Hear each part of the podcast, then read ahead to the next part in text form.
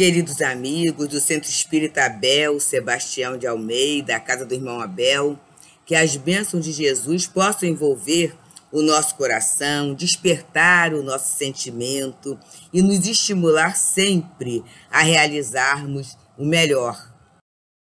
Recebam todos o abraço carinhoso do Centro Espírita Fraternal Teresa Dávila, essa casa que é um braço do Leon Denis aqui no bairro da Tijuca, no Rio de Janeiro. E o nosso tema de hoje é decepções, ingratidões e afeições destruídas. E nós achamos assim interessante a gente pergunta a pergunta porque é algo da nossa vida, é algo do nosso dia a dia principalmente saindo nesse período de pandemia em que convivemos muito intimamente, convivemos com o outro e convivemos com nós mesmos, né? A gente descobriu muita coisa. Eu estou até lembrando de uma amada amiga, né? Que ela falou na semana passada assim: Olha, gente, eu de me descobri nessa pandemia, que eu sou adicta. E aí a gente quase sempre, quando pensa em droga, né? A gente pensa nas drogas químicas, é o que vem logo na nossa cabeça. Mas ela descobriu que ela era dependente de açúcar. E o açúcar é uma droga como outra qualquer, também, né? E aí ela estava falando do trabalho grandioso que ela está fazendo, difícil para a reeducação, para descobrir novos sabores. Olha que coisa interessante, gente. Então, e ela ficou assim, decepcionada, né? A amiga é espírita. E a gente pensa assim: ah, o espírita não tem vício, não, então não tenho vício nenhum. E a gente até olha como a questão do outro, né? Mas a gente se autodescobre. E aí, ao, vamos colocar esse termo, me permitam, amigos: autodecepção. Eu não sabia que eu seria capaz de. É isso. Mas aqui, esse texto fala sobre as penas e gozos terrestres, né? É a quarta parte do livro é, do livro dos Espíritos. Então, ele vai trazendo algumas questões que nós vivenciamos no dia a dia, todos nós. E ele começa na questão 937, Kardec indaca assim aos espíritos: As decepções que nos fazem experimentar a ingratidão e a fragilidade dos laços de amizade não representam também para o homem sensível uma fonte de amargura? E aqui ele fala de algo né, muito sério, que é a decepção e a fragilidade, né, a ingratidão dos laços de amizade. Então, vamos colocar assim: como é que eu estabeleço laços de amizade? Por uma simpatia, sim, uma simpatia natural, em que às vezes somos atraídos a pessoas que a gente fala assim: olha, gosto de graça. É uma expressão que popularmente se usa. Mas muitas vezes esse laço de amizade é estabelecido por uma convivência, em que há a prestação de um favor, não é? um carinho, um agrado, alguma coisa que chega ao coração. E aí, a partir dali, a gente tem um laço de amizade estabelecido.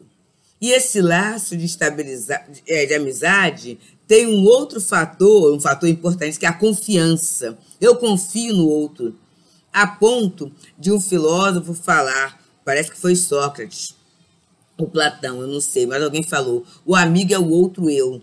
É aquela criatura que eu sou capaz de abrir a minha alma com uma confiança tão grande que às vezes, amigos, causa até o ciúme da, do círculo familiar.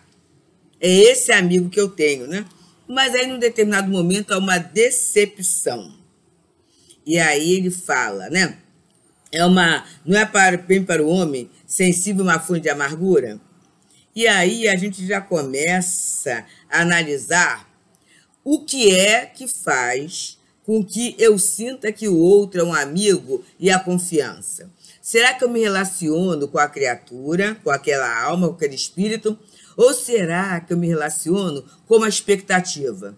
Quando o filósofo amigo é o outro eu, muitas vezes eu conto encontrar no outro tudo aquilo que eu quero, tudo aquilo que eu gosto, tudo aquilo que eu preciso, sem saber se o outro possui esse conteúdo para me oferecer.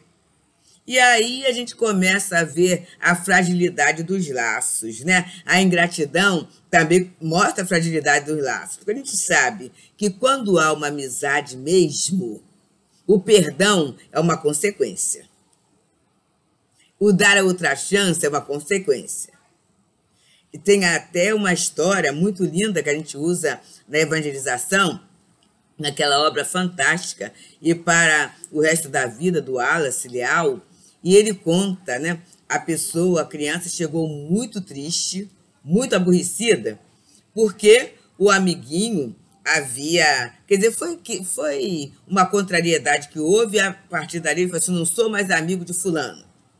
E aí, o avôzinho pegou uma balança e falou assim: vem cá, por que que, que, que o fulano de fez? Ah, ele fez, aí a pessoa fala a, fala a falha que o fulano cometeu. E ele pega então um peso e coloca no lado da balança.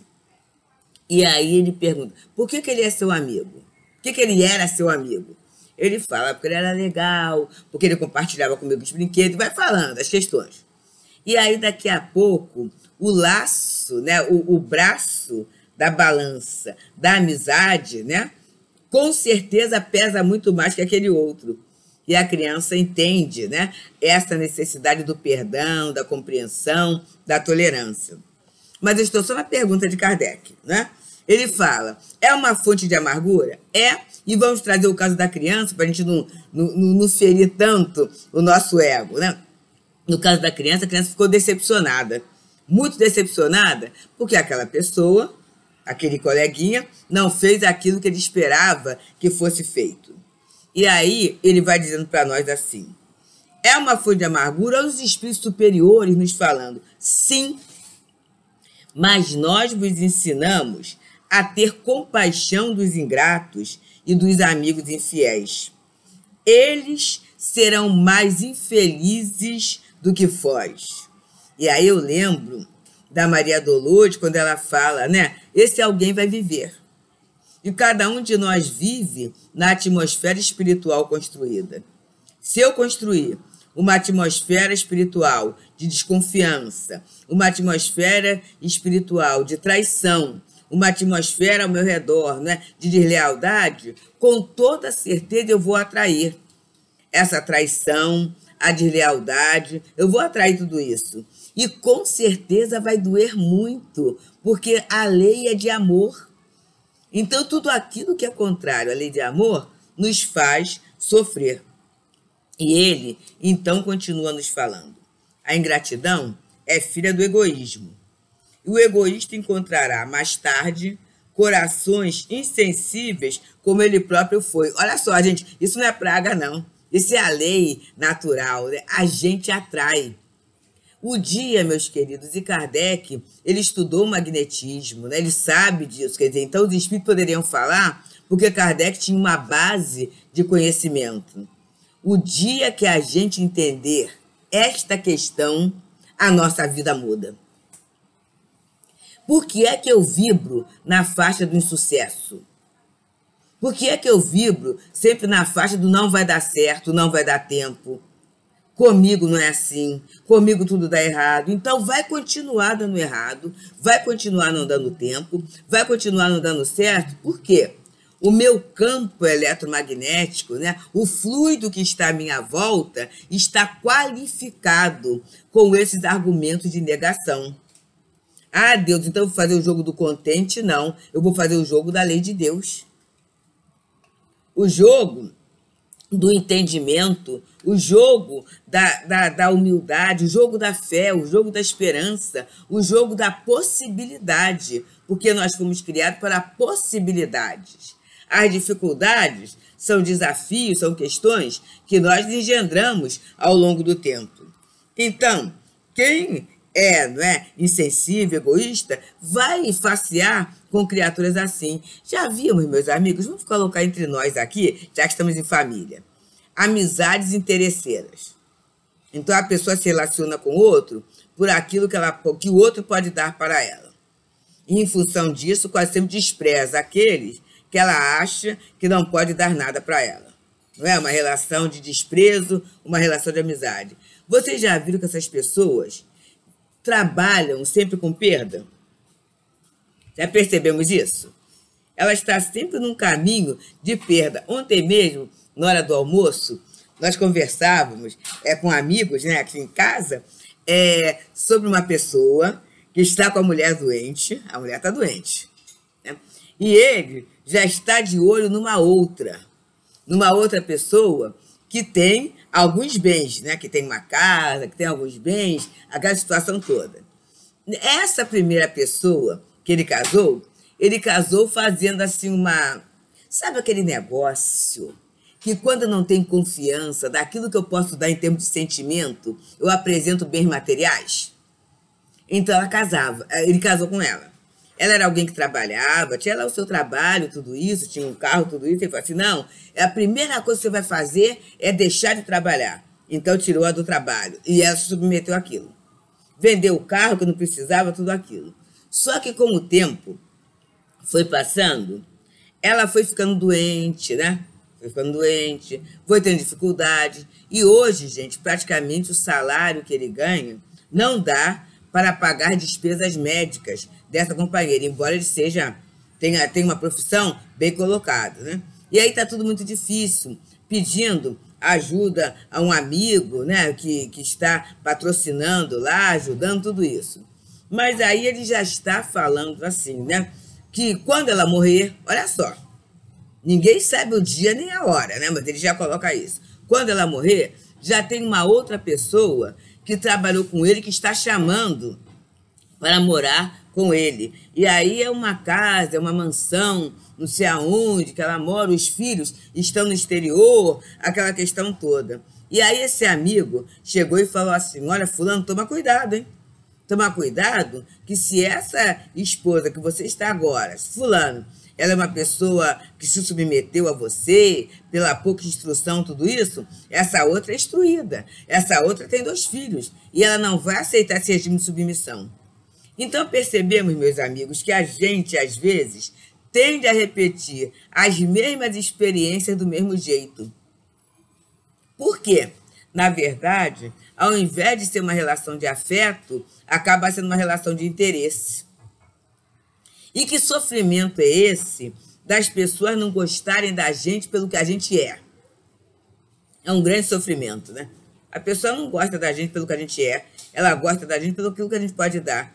E aí é um jogo, percebemos, gente? É sem perceber o outro entra no jogo. E o outro acha que está levando vantagem. Mas aquele também que está do outro lado, ele também está levando uma vantagem naquilo. E aí, jogando nesse jogo, o afeto fica altamente comprometido. Então, amigos, o interesseiro chama o interesse, percebemos? E aí a criatura vai vivenciando essas relações que, na verdade, é uma punição.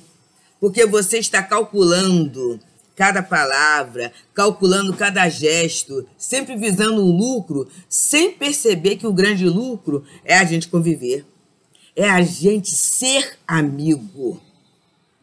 É a gente ser irmão. É a gente ser fraterno. E aí, a gente já está analisando um pouquinho a resposta pouco a pouco, né? Lembrai-vos de todos aqueles que fizeram mais bem do que vós, que valeram mais do que vós e foram pagos com a ingratidão. E aí eu vou ler mais esse pedacinho. Lembrai-vos de que o próprio Jesus foi ridicularizado e menosprezado enquanto vivo, tratado como hipócrita e impostor.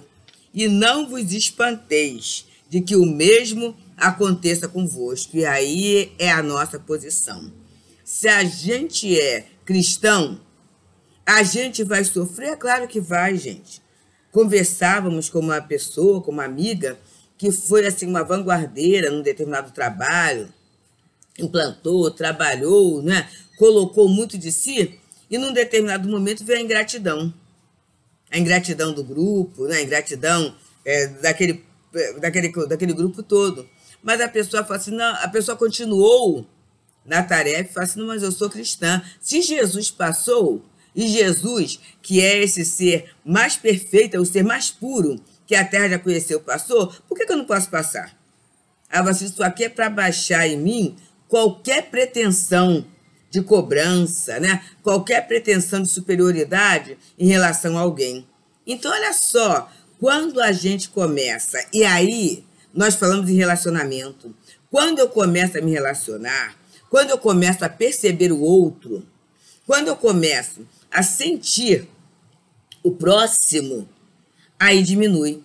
Mas se eu estiver centrada só no egoísmo, no egocentrismo, naquilo que eu penso, naquilo que eu sei, naquilo que eu falo, naquilo que eu, que eu faço, então eu automaticamente vou entrar num sofrimento desesperador. Mas quando eu olho o outro, até porque, né, queridos? Pensar em Jesus, pensar em gente do bem, só faz bem para todos nós. E aí ele coloca aqui uma fala que é muito consoladora.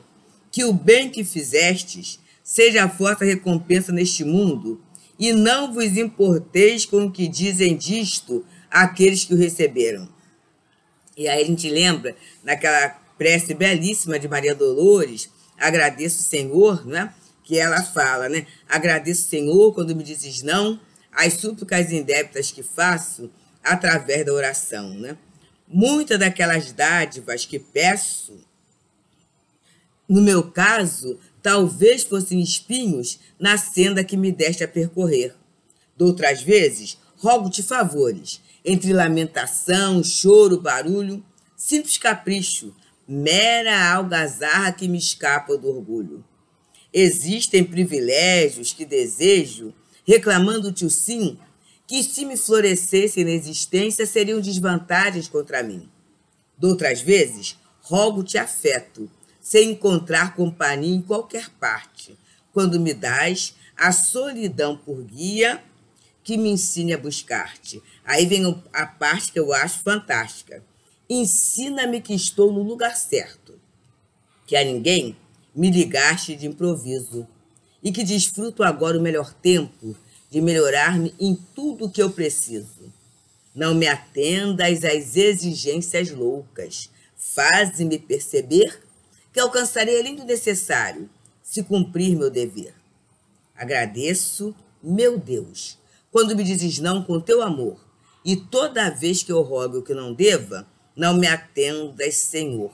Então, gente, se a gente segue a consciência, onde está a lei de Deus, e na verdade o bem, ele tem como resposta o próprio bem, temos até a canção, né? Poesia, fica sempre um pouco de perfume nas mãos que oferecem rosas, nas mãos que sabem ser generosas. Então, o bem que eu faço, antes de chegar o outro, ele passa por mim me nutrindo de saúde, me nutrindo de esperança, me nutrindo de paz, me nutrindo de alegria de viver.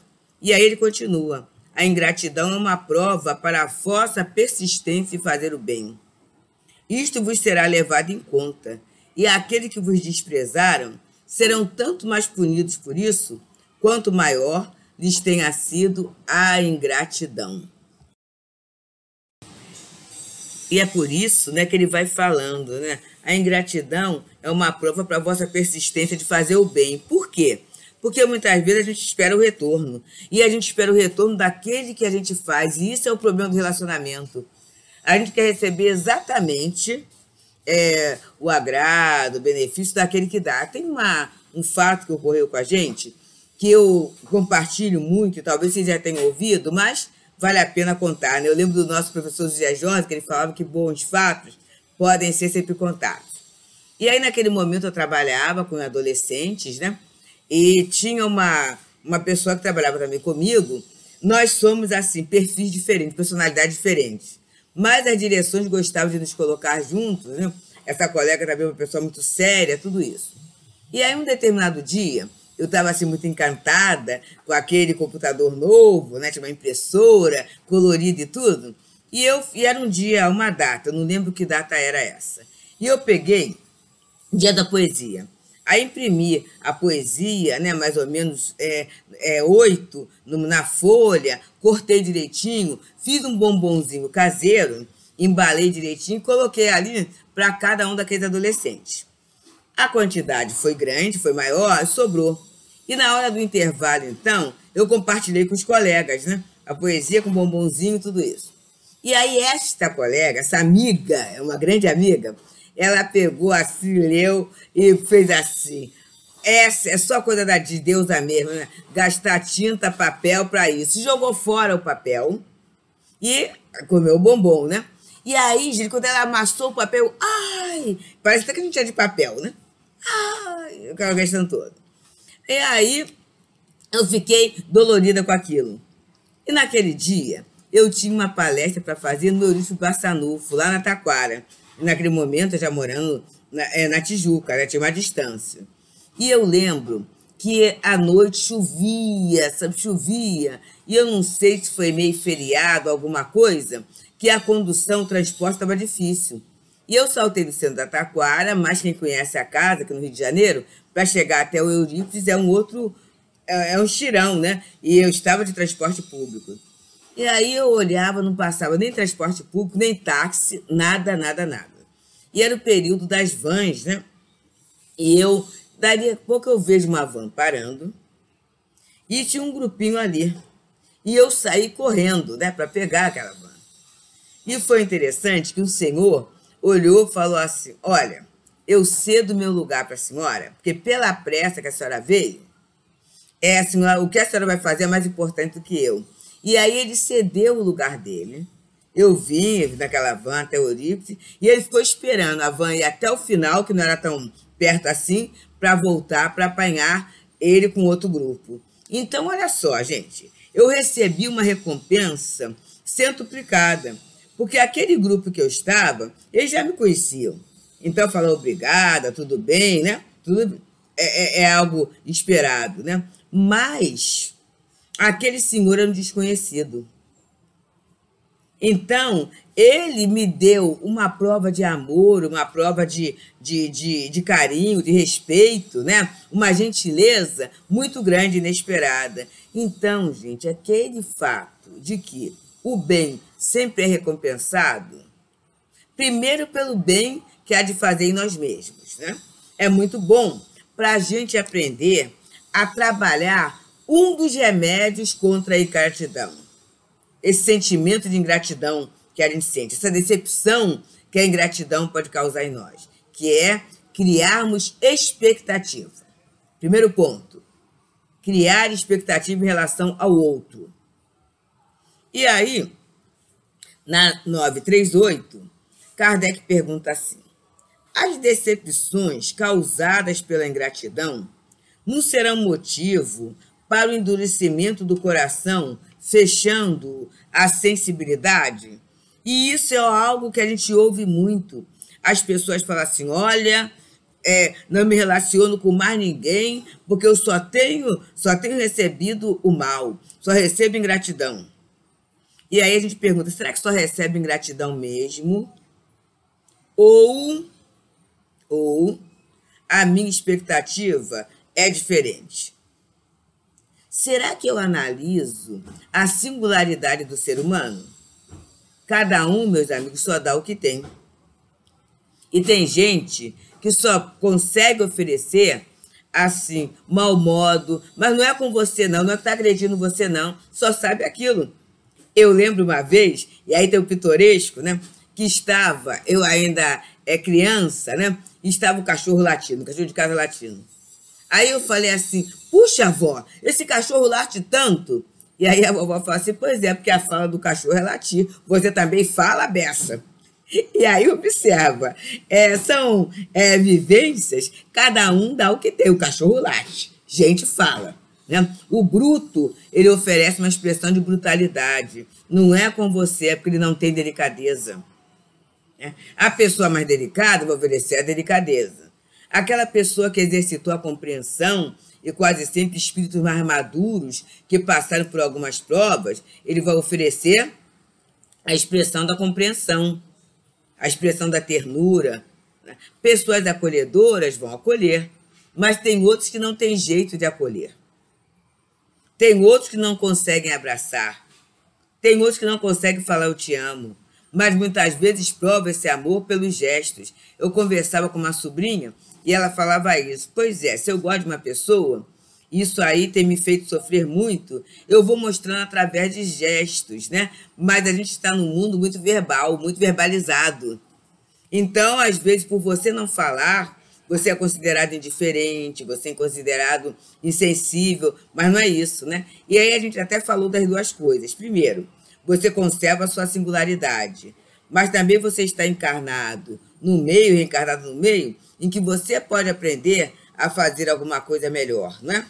Agora, quando você se fecha a sensibilidade, porque você não quer a ingratidão, é o que os espíritos falam, seria um engano, pois o homem sensível, como dizes, fica sempre feliz pelo bem que faz.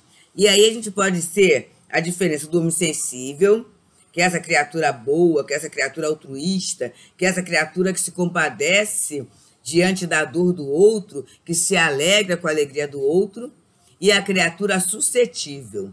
Suscetibilidade está centrada no orgulho, está centrada no egoísmo. Então, ser sensível é uma coisa, ser suscetível é outra coisa completamente diferente, né? Então ele fala: o homem sensível fica feliz pelo bem que faz. Ele sabe que se esse bem não é lembrado nesta vida, sê-lo-á numa outra, e que o ingrato terá vergonha e remorsos por isto, né? Então a gente tem, por exemplo, em nosso lar, de André Luiz, aquele episódio que é lindíssimo. Quando o André Luiz, na espiritualidade, ele fica sabendo de seu pai.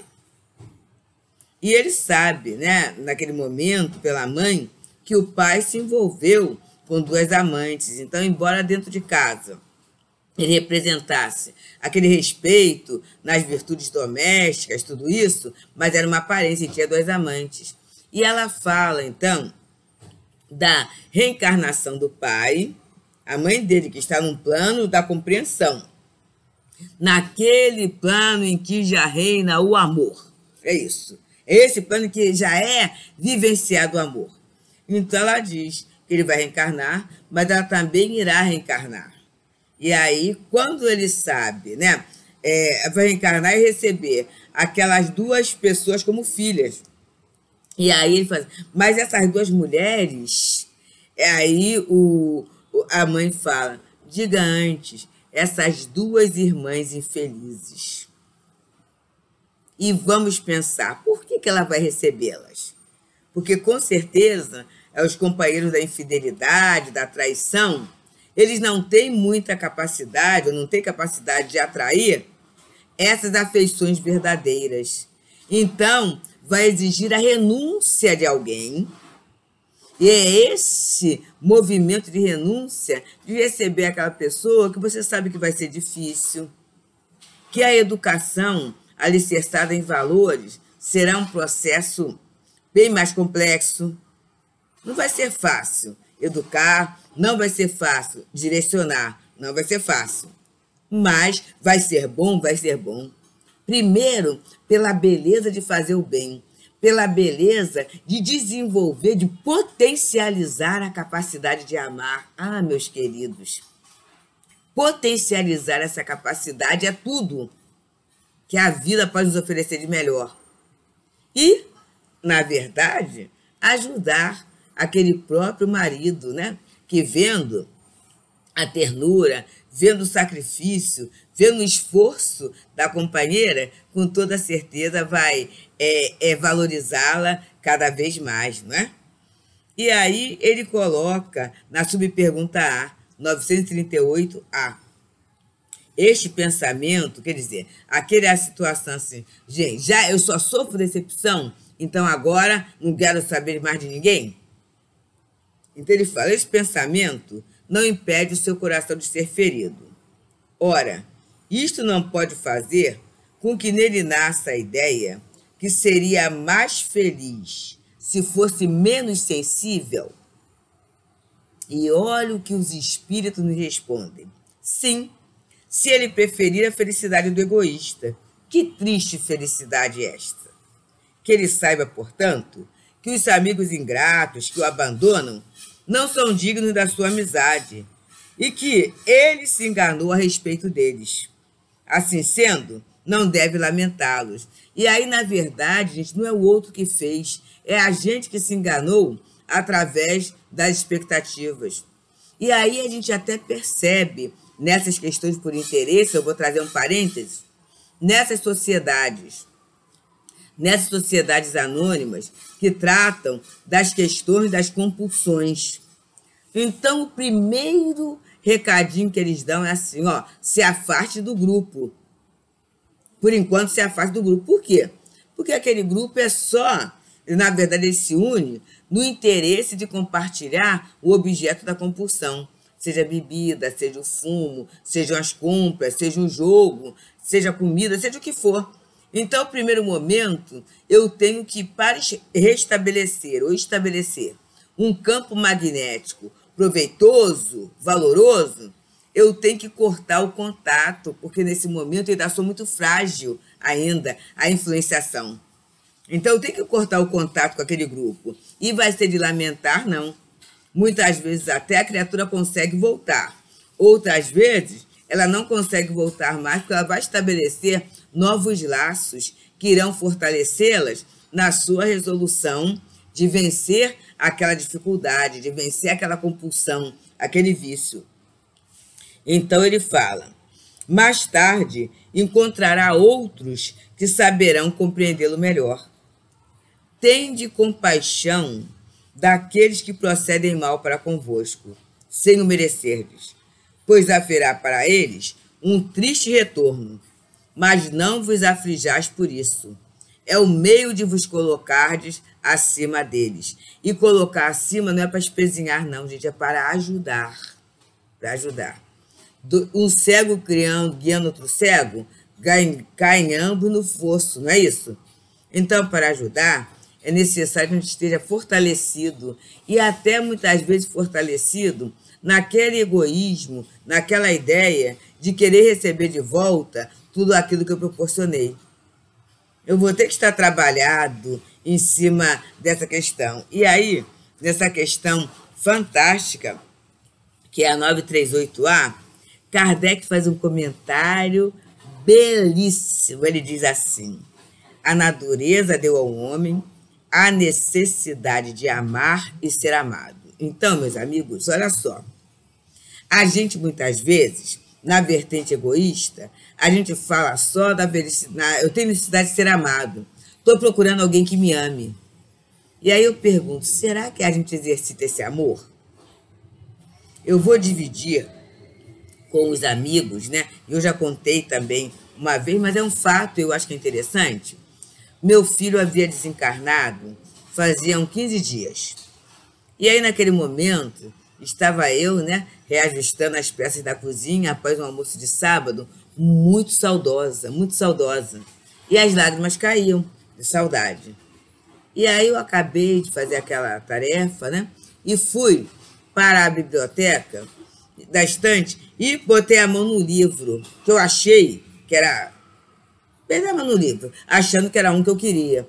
Mas, na verdade, meu dedinho foi em outro. E foi um livro de Hamed, As Dores da Alma. Mas eu, eu nem vi a capa do livro, eu abri logo uma lição, assim, ao acaso, aleatoriamente. E a lição era sobre carências. E o espírito fala, Hamed falava assim: o amor que eu sinto carência é o amor que eu não dou.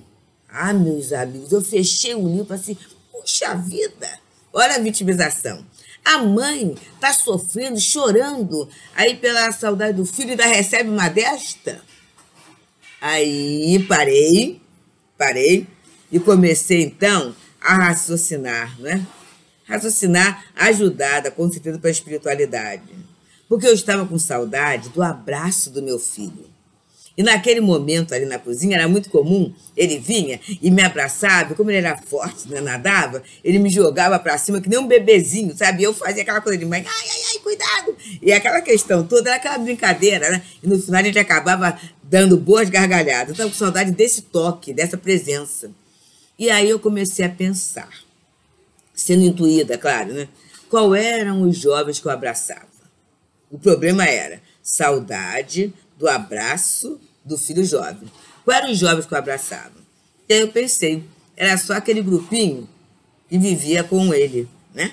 Mas, na verdade, a minha casa espírita, o Centro Espírita Leon tinha um trabalho de mocidade. E naquele momento, é, no trabalho da mocidade, a MEA, ocorria uma hora da, uma, duas horas da tarde, num período antes de entrar a outra evangelização.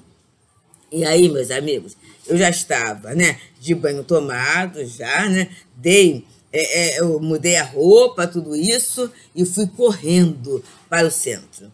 E cheguei lá antes da reunião deles começar, mas eles já estavam lá, né, já estavam lá, começando a música, a harmonização, tudo isso.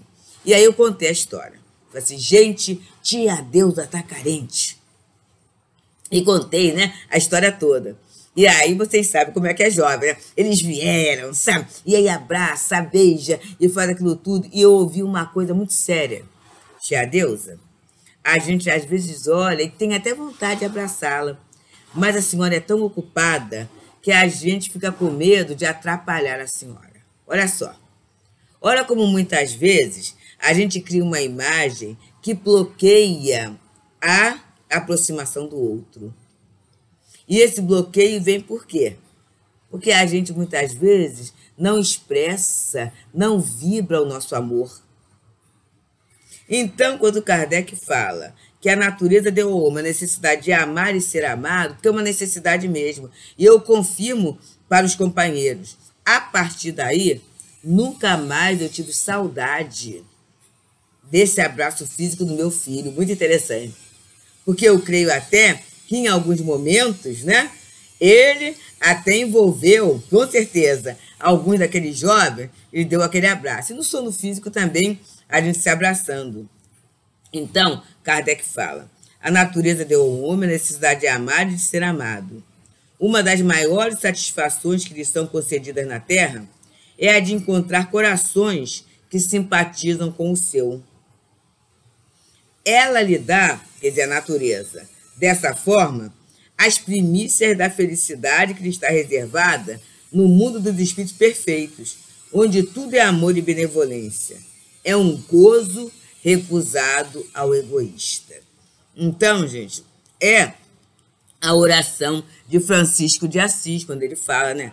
Senhor, né, permite que eu é, é, procure mais, né? Consolar que ser consolado, compreender que ser compreendido, amar que ser amado. Pois é dando que se recebe, é perdoando que se é perdoado e é morrendo que se vive pela vida eterna. Então, queridos, quando se trata de afeições, ao invés de eu pensar tanto em receber, em reter e ser para mim, que eu pense em doar, porque todos nós, como diz Kardec, no comentário da lição 938, todos nós, a natureza deu a todos nós, a necessidade de amar e ser amado. É fundamental. E aí, quando eu falo dessas questões de afeto, eu gosto muito de Maria Dolores, quando ela nos fala a poesia Afeições. Ela nos diz assim: Se pretendes encontrar a bênção do amor na vida, não prendas a uma querida o coração de ninguém. O amor é assim como o rio, que tanta grandeza encerra. Ele, o irmão, a irmã, a terra, unidos fazendo bem. Se o leito prendesse o rio, eis o pântano perfeito. Se o rio largasse o leito, eis o regresso, o, desculpa, eis o deserto a reinar. Mas se um apoia o outro, trabalhando livremente, forma uma grande corrente que desemboca no mar. Nesta linha, as afeições, sob o respeito profundo que devemos dar no mundo aos que amamos, teus e meus, é sempre o amor sem mudança, em sublime primavera. É luz divina que espera mais luzes do amor de Deus. Que é a luz do amor de Deus, que é o amor em nossas vidas, que impregna cada cantinho do nosso ser possa encontrar espaço para se expandir em nós, para que sejamos, meus queridos, esses mensageiros do amor, para que possamos exercer entre nós o amai-vos uns aos outros, como eu vos amei. Assim ensinou-nos Jesus. Agradeço muito a casa do irmão Abel por essa grande oportunidade de estarmos conversando sobre amor, refletindo sobre amor e nos esperançando acerca desse amor que todos nós, como filhos de Deus, podemos proporcionar. Muita paz.